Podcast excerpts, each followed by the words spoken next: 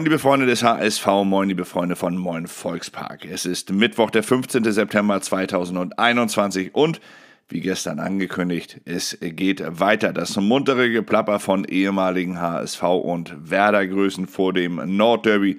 Es geht weiter und es stört mich noch nicht einmal, wenn es dann am Ende dafür sorgt, dass alle Spieler diese 10% extra mehr auf den Platz bringen, so wie es Tommy Doyle vermutet. Der junge Engländer hatte gestern seine Einstiegsrunde beim HSV und erzählte dabei von Pep Guardiola, vom Fahren auf der falschen Straßenseite, von seiner neuen Wohnung und von sich natürlich und seinem großen Ziel mit seinem ersten Vereinswechsel, seitdem er vier Jahre alt ist, seitdem hat er bei Manchester City gespielt, dass er mit diesem ersten Vereinswechsel seinen nächsten Schritt gehen wolle. Sein voller Fokus, er liegt jetzt auf dem HSV, hat er gestern immer wieder betont und hier möchte er viel lernen und auch ein bisschen was von dem weitergeben, was er schon mit auf den Weg gegeben bekommen hat. Und Doyle sprach auch über das Derby, das allein durch seine Brisanz noch einmal 10% aus jedem einzelnen HSV-Spieler herauskitzeln könne. Zudem bin ich mir sicher, dass es Doyle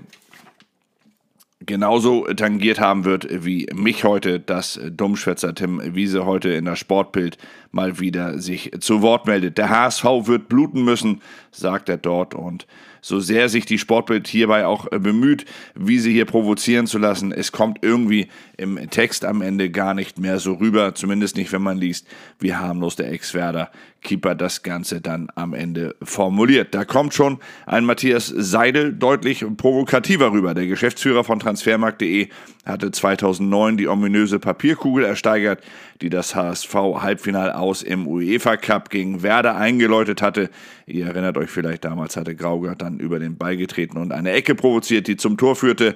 Und äh, Matthias Seidel sagt heute, dass Werder am Ende einen klaren Sieg einfahren werde. Mit 3 zu 0 werde man gewinnen und dazu am Ende der Saison auch noch aufsteigen. Und ganz ehrlich, gegen beide Tipps würde ich sofort gegenwetten. Ich kenne Matthias ja auch aus dem Hamburger Amateurfußball. Dort ist er ja unter anderem als Präsident vom SC Concordia tätig. Ich aber gehe hier deutlich mehr mit Aaron Hunt, der heute in der Bild noch einmal zu Wort kommt und Werder Bremen dort zwar als leicht favorisiert ansieht, aber eher auf ein Remis tippt.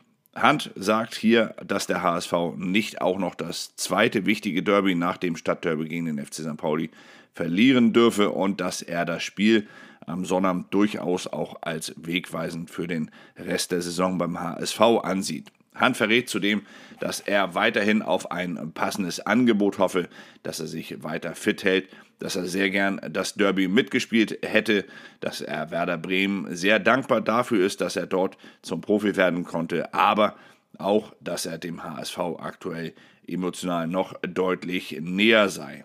Er sagt, der Mittelfeldspieler sagt, dass der HSV zwar sehr spektakulär spielen würde unter Trainer Tim Walter, dass man aber defensiv einfach noch zu anfällig sei.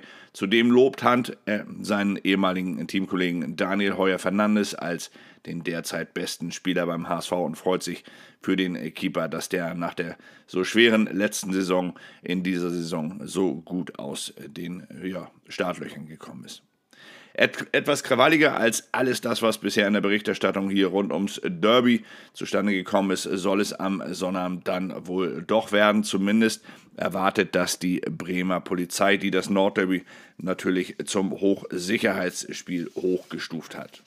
Dass die zusätzlichen Polizeikräfte eingesetzt werden müssen, kostet Werder Bremen übrigens Geld. Und zwar nicht wenig. Auf die 1050 zugelassenen HSV-Fans kommt es so laut Rechnung meiner Bildkollegen zu Extrakosten von 476 Euro pro Fan für Polizeieinsätze. Zudem rechnet Bremens Innensenator Ulrich Meurer mit einer dreistelligen Anzahl an Hamburger Problemfans, die ohne Ticket nach Bremen kommen werden, wohl um dort Ärger zu machen. Polizei erwartet feuriges Derby, titelt dann die Mopo vor dem Spiel dass mit 21.000 äh, Fans im Stadion eine Auslastung von 50 Prozent mit sich bringt. Auf die hofft der HSV auch noch und zwar noch immer mit seiner 3G-Regel, die er beim HSV hier im Volksparkstadion eingeführt hat.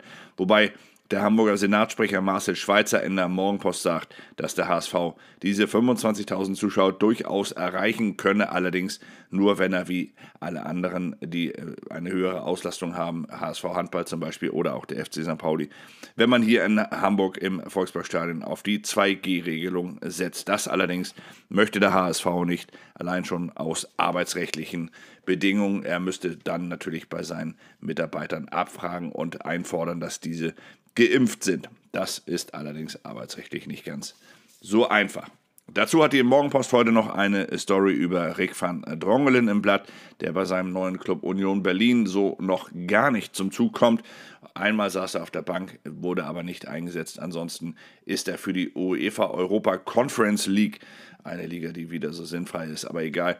Auf jeden Fall ist er für diesen Wettbewerb noch nicht einmal von seinem neuen Club gemeldet worden. Aber Nochmal zurück zum HSV. Der soll sich laut Sportbild in der Länderspielpause bei einem Mannschaftsabend bei einem Italiener nach dem verpatzten Saisonstart noch einmal zusammengesetzt und eingeschworen haben. HSV schwur beim Italiener, so die Überschrift über der Story, in der HSV-Kapitän Sebastian Schonlau das, äh, das Derby in Bremen als große Chance sieht, den vom Stadtderby enttäuschten Fans, HSV-Fans hier nochmal etwas zurückzugeben. Schonlau sagt, dass der HSV die Länderspielpause genutzt habe, um sich als Mannschaft weiterzufinden. Und ich finde, das klingt tatsächlich ganz gut, gerade aus dem Munde eines solchen Spielers wie Sebastian Schonlau. Aber wie gesagt, wirklich gut klingt es alles erst dann, wenn am Sonnabend dementsprechend auch das Ergebnis auf dem Platz im Weserstadion stimmt.